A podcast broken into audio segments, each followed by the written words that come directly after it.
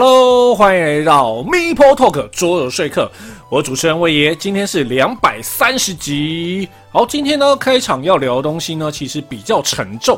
第一个呢，就是呢，在加利福尼亚那边呢发生了一件事情，就是呢有一个设计团队，然后他们正在设计桌游，然后呢设计设计呢，这个时候呢，其中一个人就离职了。等一想到。这个离职的设计师呢，就将当时的概念呢出了另外一款游戏，并且贩售推出。所以呢，原本的那个设计团队呢，当然就超不爽啊。虽然他们就说：“哎，我们游戏也出了，但是你就出了一个从我们这边拿出来的概念。”所以呢，当然就立刻对簿公堂啦。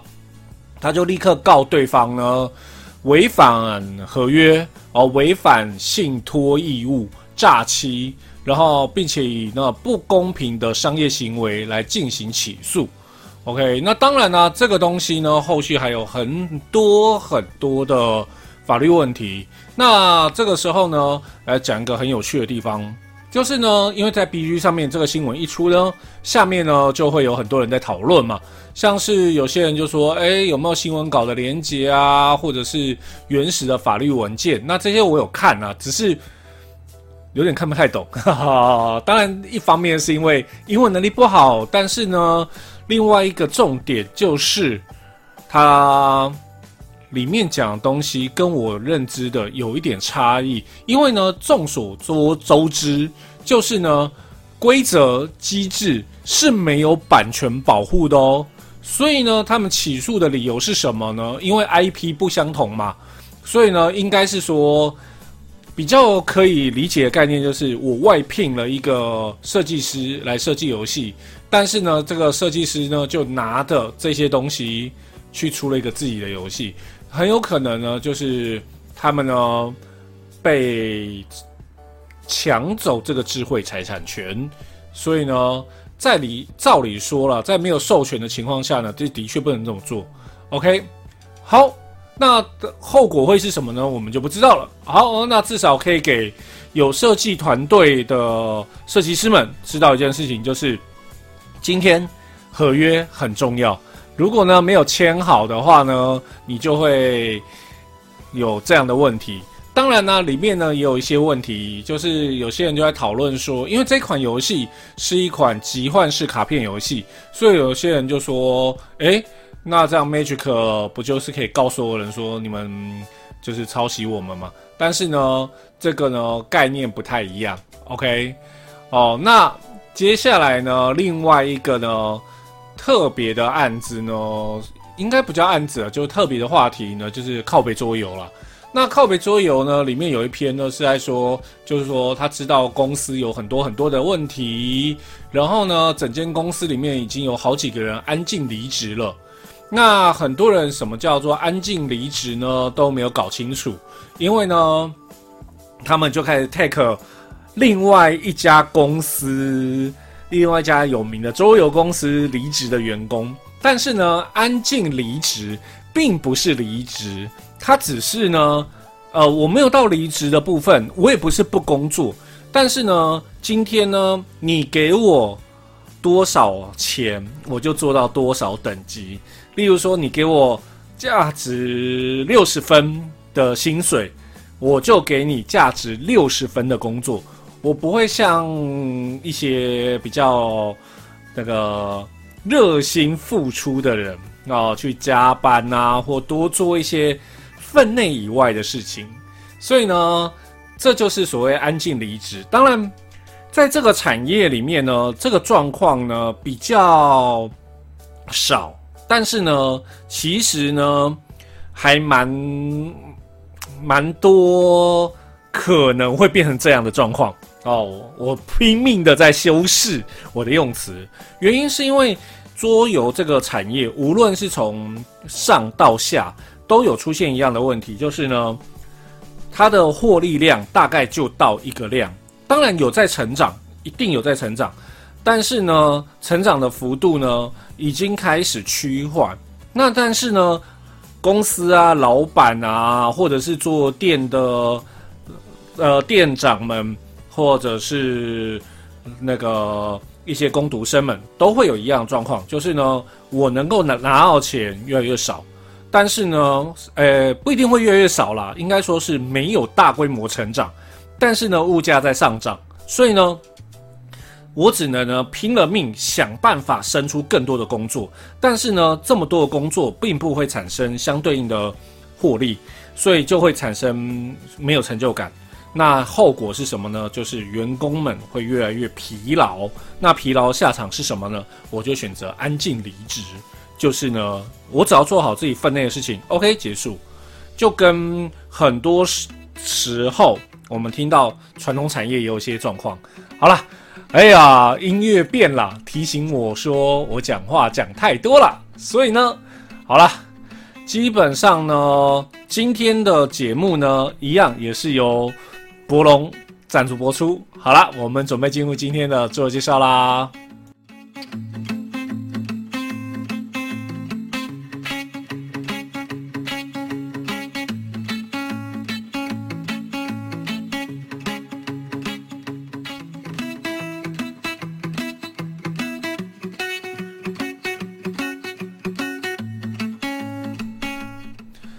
纸笔游戏呢，自从几年前开始大红之后呢，大家呢开始抓到了纸笔游戏的一些好处。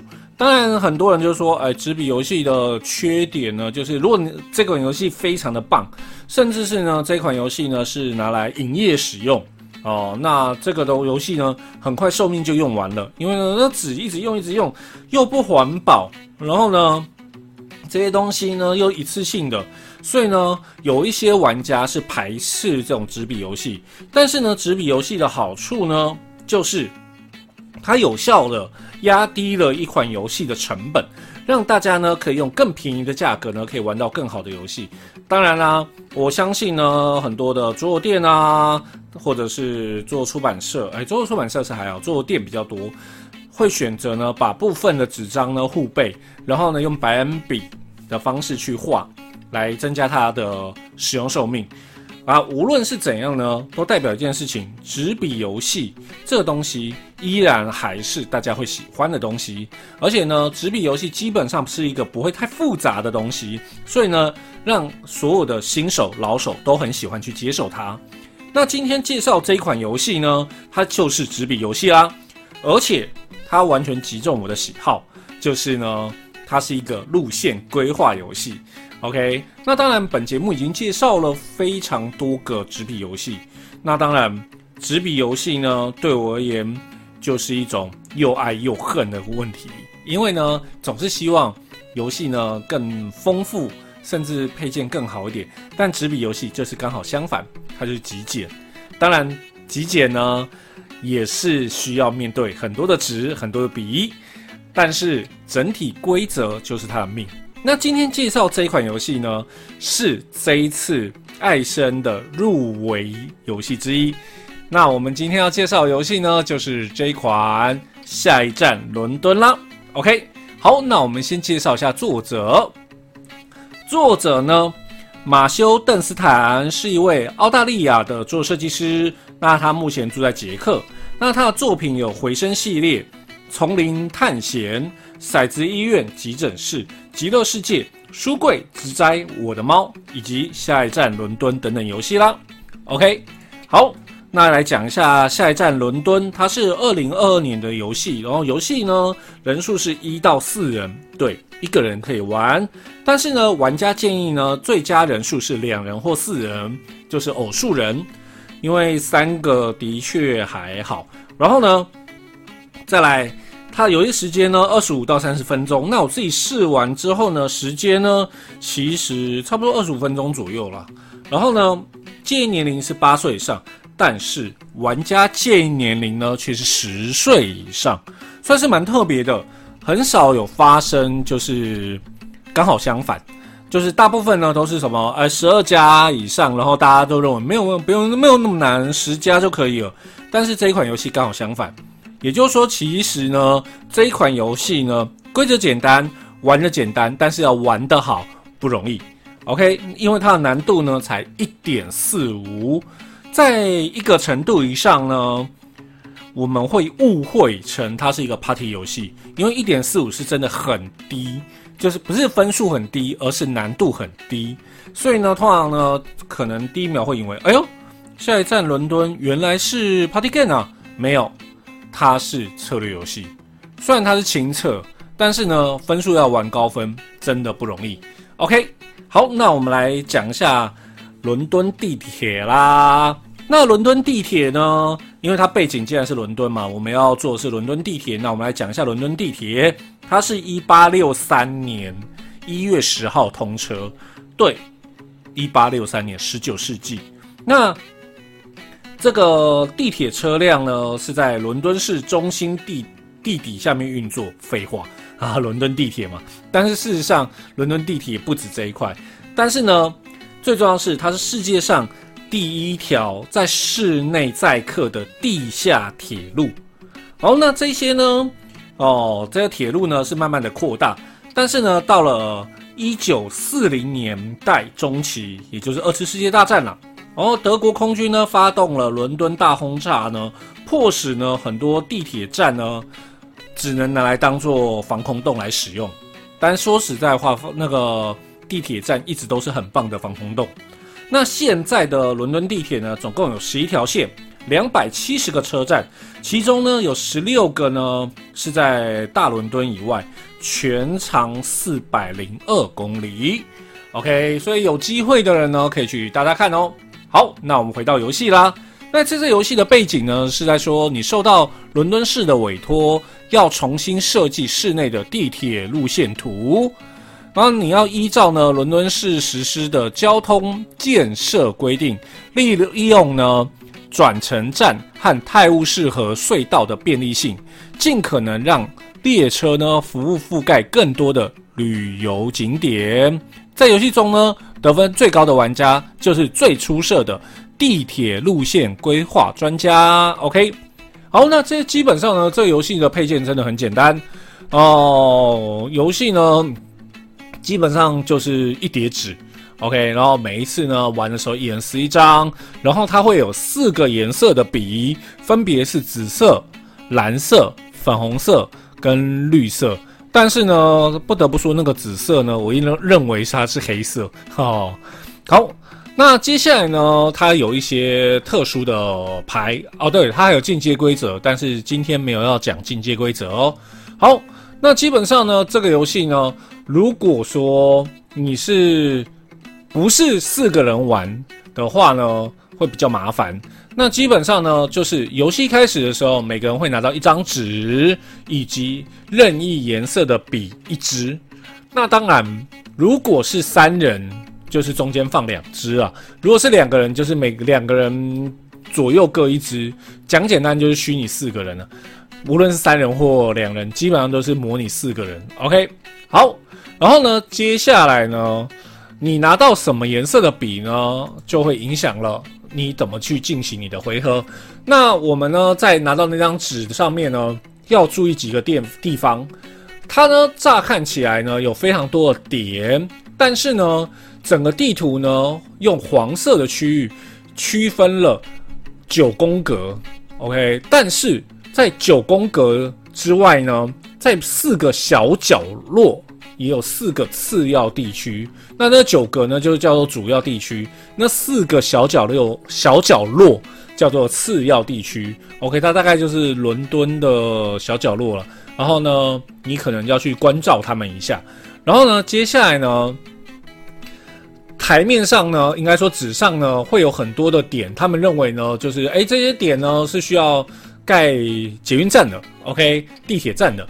然后呢，它上面会有标示符号。那基本上呢，会有四种标示，分别是正方形、三角形、五角形跟圆形。然后呢，游戏呢，每一次你拿到什么颜色的笔的时候呢，你就从相对颜色的地方出发。好，那接下来要做什么事情呢？就是拿出卡牌，拿来洗一洗。那在这游戏中呢，会有六张蓝色的卡牌，这六张蓝色的卡牌呢叫做通用，然后呢五张红色的卡牌，那这五张红色卡牌呢，它呢代表的呢就是游戏结束条件。那游戏呢，一开始会把它全部洗在一起，然后呢，每一个回合就是翻一张，翻到什么就做什么。举例来说，假设呢我是绿色，然后呢第一张牌呢放出正方形，这个时候我往上就是那个正方形，往右也是正方形。这特别要注意一件事情哦，就是呢每一次你从你这个点连到另外一个点，一定要是直线。那在版图上面呢，其实呢应该说纸张上面呢。然后呢，两个点之间呢都有大量的虚线，你要去看清楚，这条虚线必须是直的，不能转弯。所以呢，你要去看清楚，然后呢，你就要去画，画到另外一个点之后呢，接下来就翻下一张。那翻下一张的时候呢，你可以从这两个点任意一个点重新延伸。那会造成什么状况呢？就是你把它想成。我这一条线，我可以从起点继续走，或者从现在尾巴继续延伸，但是不能从中间做延伸。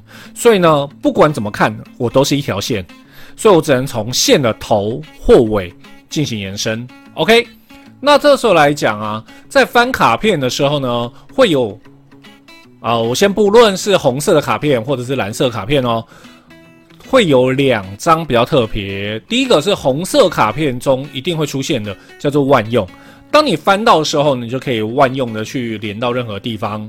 再来，蓝色卡片呢，里面呢会有一张牌叫做岔路。当你翻出岔路的时候，马上再跟着翻另外一张。那这个另外一张是什么东西呢？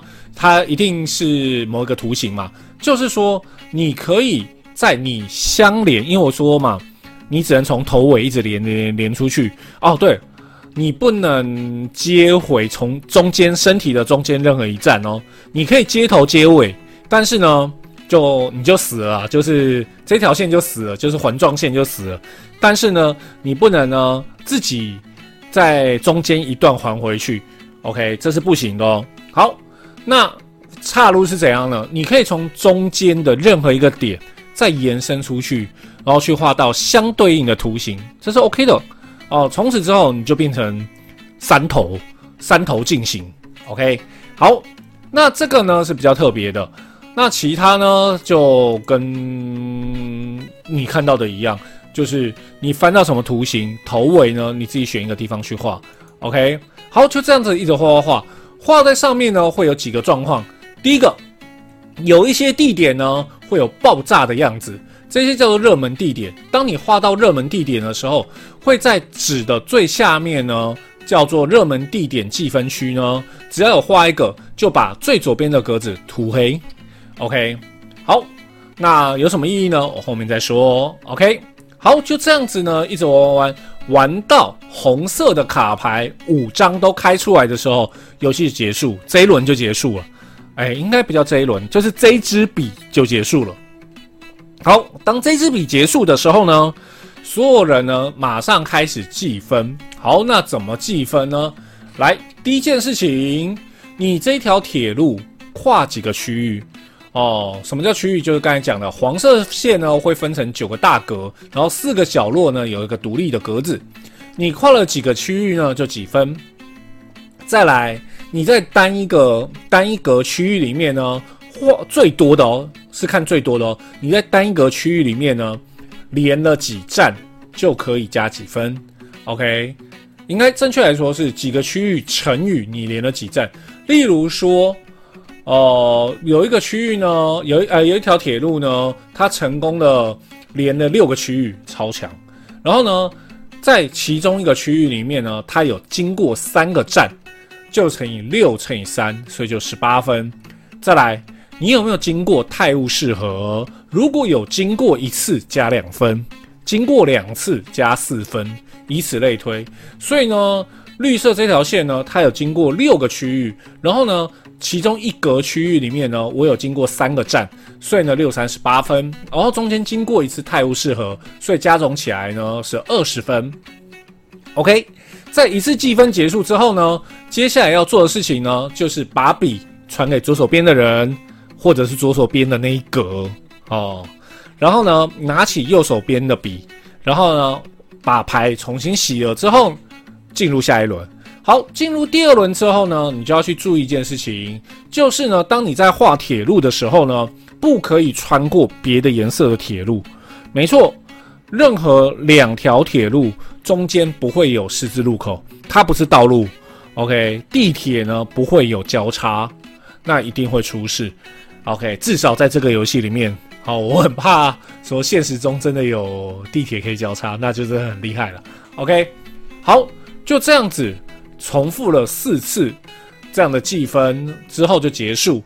游戏结束之后呢，就额外算分。那额外算什么分呢？好，我们会呢先把四次四次比的颜色的分数呢加总起来呢，就是你第一个得分。第二个得分你会获得什么分数呢？就是呢，我刚才有说嘛，有些地方会有爆炸，你就会开始画画画画画画掉之后呢，你画掉的最后一格右边没有画掉那一格就是你的分数。OK，例如说画画画旁边是十四啊，你就加十四分。OK，代表说你规划的路径上面经过了非常多非常多的热门路线。OK，那些景点该去的都有去。好，例如说就是哎一零一，嘿，大家都有去一零一，OK。好，接下来就是一个很重要的地方了。右侧呢还有一个东西要计分，它非常特别，就是转运站。因为呢，其实一个地铁呢，如果呢它没有办法跟别条地铁呢相连，其实它效果就比较低。所以呢，如果能够能跟其他地铁相连的话，那个使用者就很容易呢做转乘的公司，诶，转乘的工动作，然后去别的地方，就像呃台北的地铁就呃就是捷运就是这样子。OK，那这时候来讲，如果说你有一个哦，你有成功的让一个地方呢有转运到，哦，就是变成两条转运点，这个时候呢，你就可以获得两分。只要有一个点哦，它是有两个不同颜色哦，都在那个点上的话，它就是转运站，它就是九，哎，就是两分。然后有几个站就乘以几，所以呢，像图上面就是它有九个点是，就是两条线的转运站，所以它拿十八分。再来这个点价值比较大，所以有三条线集合在一起，OK。那就是五分。那再来，如果呢这个点呢超强，例如说以前的台北车站哦，就是多铁共构，然后多色汇聚汇聚在一起的话呢，它呢一个点呢就是九分。然后呢，你把这三个呢加总起来之后呢，加上前面的分数全部加起来，分数最高的就获胜了。OK，那基本上呢这个游戏呢。规则其实就这么简单，那当然它还有一些进阶规则啦，那那个就不在我们讨论范围内。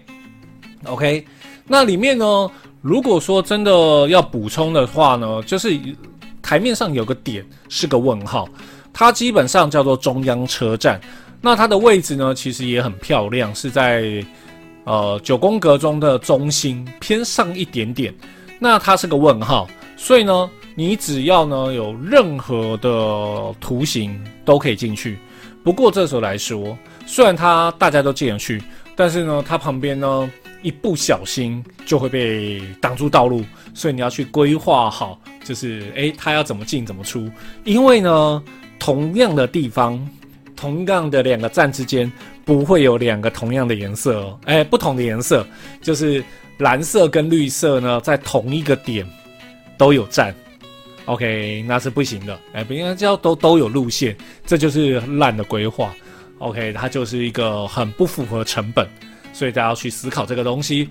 那这个游戏呢，基本呢就很简单嘛，就是翻到什么画什么，翻到什么画什么。但是呢，它为什么被评价是本来是八加变成十加？其实难的就在于说你要怎么去规划，因为规划其实才最难的，而且呢。你下一个要画的不一定是你想要的，那当然啊，如果翻到呢，你不想画或不能画，你也可以不画，OK，或者是你直接不能画，这是 OK 的。但是你可能能够走的区域就比较少。那当然，我跟人家玩的时候，对方是有经验的人，他有跟我讲一个，我觉得现在讲出来，大家都觉得那不是理所当然，就是要去算牌。没错，因为所有的牌呢，内容是固定的。OK，虽然呢，五张红色出现时间不一定。但是呢，你可以去算几率，说，诶，可能下一张出现的可能，例如说，我现在就是要圆圈，那下一个可能出现圆圈的呢，就是有两张，加两张万用，所以有四张。哦，那这四张呢，剩下几张牌可能出现比率是多少？那我后面呢就可以去规划看看。OK，所以算是一个有点策略点的地方。然后呢，你要怎么去画，这才是整个游戏中最难的地方。那当然，玩了那么多次之后，我的分数还是没有很高。那当然，这个游戏也可以一个人玩，那就可以看一下一人规则啦。OK，那当然这一款游戏呢，已经确定是今年的推荐游戏了。所以呢，玩家们不要错过这款游戏啦。OK，好，那心得大概就这样吧。大概就是教很简单。玩很简单，玩高分很难，大概是我给这个游戏的评价。那当然，我会把它归类在家庭游戏，但是它是比较偏简单的家庭游戏，它不是派对游戏。OK，好了，帮这个下一站伦敦做个总结啦。如果呢你喜欢简单的游戏，你喜欢简单但是里面藏了有点深度的游戏，如果你喜欢纸笔游戏，这一款。下一站，伦敦，千万不要错过哦！好了，以上就是今天的自我介绍，希望你会喜欢。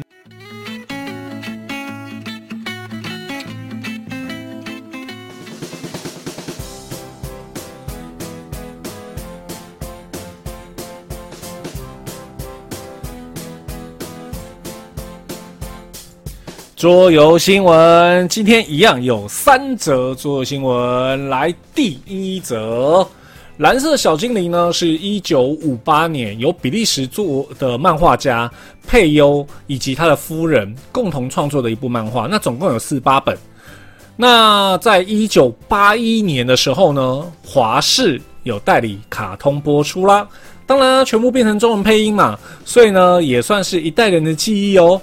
对，我小时候有看过，然后二零零八年的时候有重制动画，在二零一一年的时候呢还有电影哦。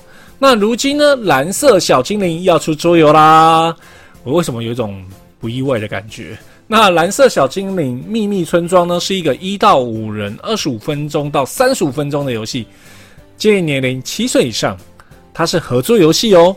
那在这个蓝色小精灵秘密村庄中呢，玩家们当然就是蓝色小精灵啊。那玩家的任务呢，是按照邪恶巫师假不妙的最新计划，然后从头开始重建蘑菇村。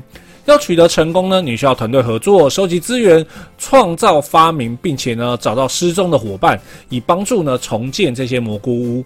而每个伙伴呢都有自己的独特的技能，你必须有策略的使用这些技能来智取假不妙和他的猫大笨猫啦。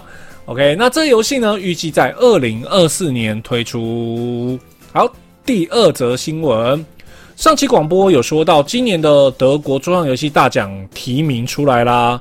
那这一次呢，有很多。那其中呢，挑战者呢是少数陌生的游戏，因为它是在所谓的玩家有专家那个灰色的奖项。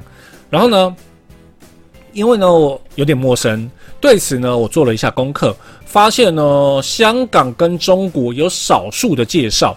不过呢，看完介绍就发现这个游戏的魅力了。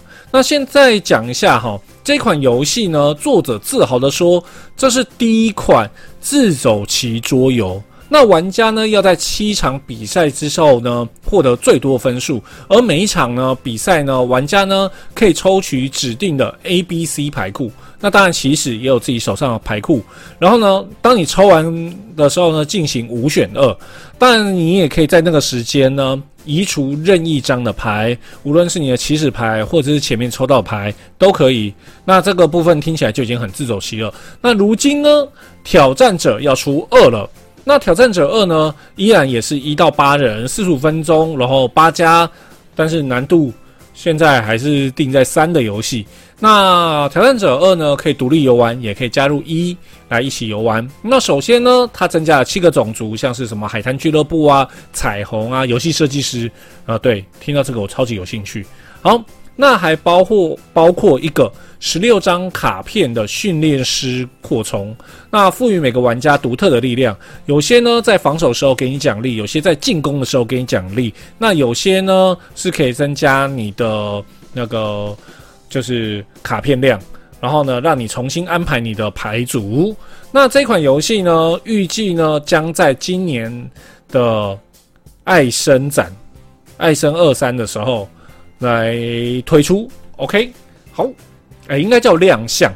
好，第三则新闻，这一次的 Kickstarter 新闻完全是自肥新闻。对于很多玩 TRPG 的人，尤其是各位辛苦的 GM。KP 这些大大们，每次呢都要带着大大小小的装备出征各地。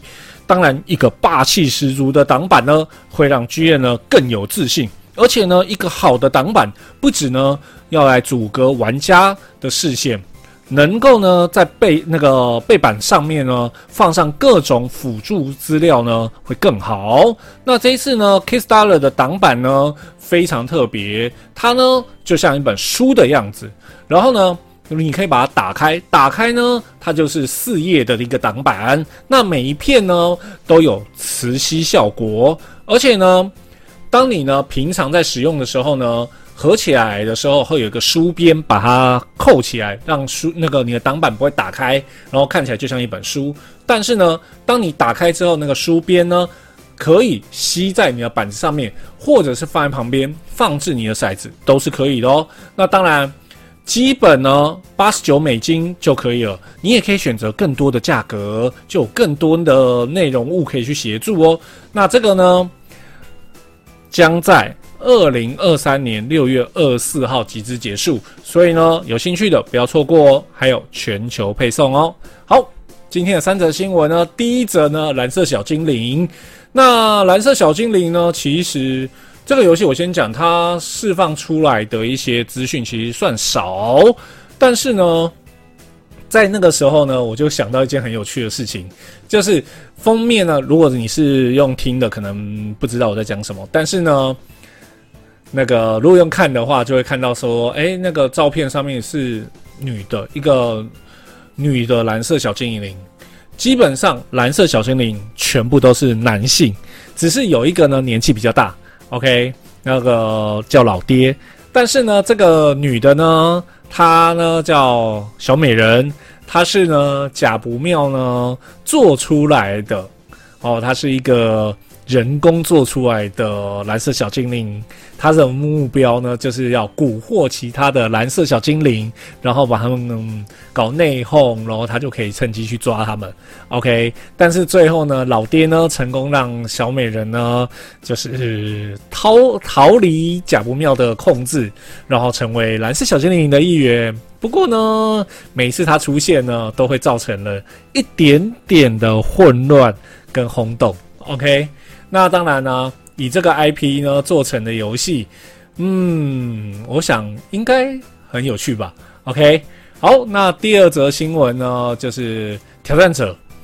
说真的，挑战者呢真的很有趣的地方是在于说，它呢会有像是四块滑滑鼠垫，然后呢，玩家们呢就要滑鼠垫的长边的两头，然后中间会放旗帜，然后打牌。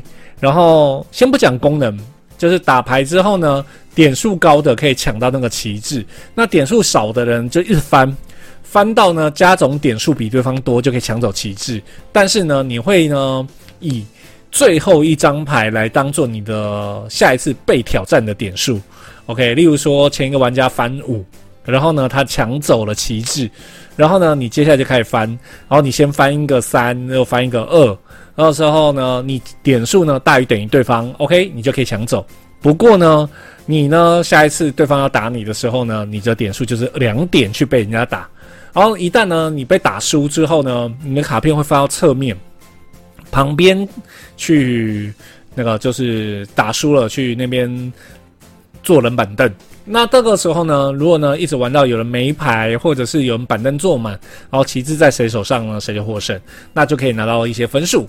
OK，好，那这一次呢，二呢基本上看起来呢会让游戏变得更欢乐。那当然，不知道为什么真的讨论很少了。我会希望说有机会可以玩看这个游戏，虽然它的确吃文字，而且蛮吃 combo 的，尤其是老天给你抽牌都抽在。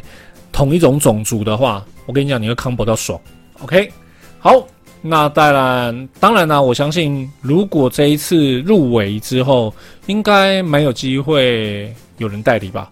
OK，如果他还得奖，那一定会被代理。OK，好，那第三则新闻完全自己爽啦，因为有在玩 TRPG，那也知道说 TRPG 有需要大量大量的东西做笔记啊，然后放书本啊，干嘛干嘛。但这个挡板呢，真的很帅。然后呢，我之前呢，其实有收过是纸纸板做的，虽然它做完之后呢，像一个城堡一样，看起来非常的帅气，但是就不好带啊。除非今天大家都来我家跑团，哦，那就再说。但是呢，如果要出征啊，要到处去带团啊，甚至就是带个什么。那个什么推广会，你带了那一本出去，然后呢就拿一本，然后开跑的时候打开它，然后所有人就会发声发出一声“哇哦”。不过八九美金真的很贵，OK，还没有算运费哦。OK，好啦，那以上呢就是今天的三则新闻，希望你会喜欢。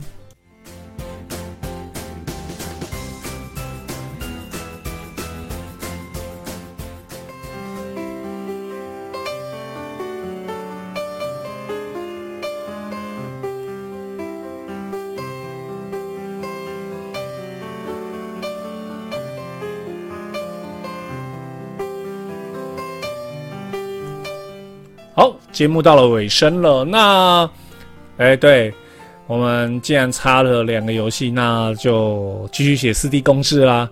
对，那个坦帕尼主题乐园，哎、欸，啊，对，我竟然一直没有时间去玩它，好可惜。对，虽然我规则看完了，我也觉得它是一个不错的游戏，但我总觉得我一定要好好玩到，我才甘心。OK。那下次呢，就介绍四 D 共治啊。如果没有被查单，OK。那至于哦，对，上次有人说我声音就是到尾巴的时候声音比较小，那我说声不好意思，因为呢，在讲的过程中呢，我离麦克风的距离一直没有控制好，包括这一集，我相信都有忽大忽小。那这边我先说声不好意思，OK，因为我也是录录录录到后面才发现，哎。我是讲太开心了，身体有前后移动，OK，好啦，所以呢，这一点我会先说声抱歉，然后我也会做改善啦，OK，好，那帮今天的节目做个结尾喽。如果你喜欢《做说客 MeepleTalk》广播，可以上 YouTube、Podcast 搜寻“做说客”并且订阅收听，也欢迎到 Facebook 做说客粉丝页按赞，或者在 Apple Podcast 留言。我主持人威爷，我们下次见，拜拜。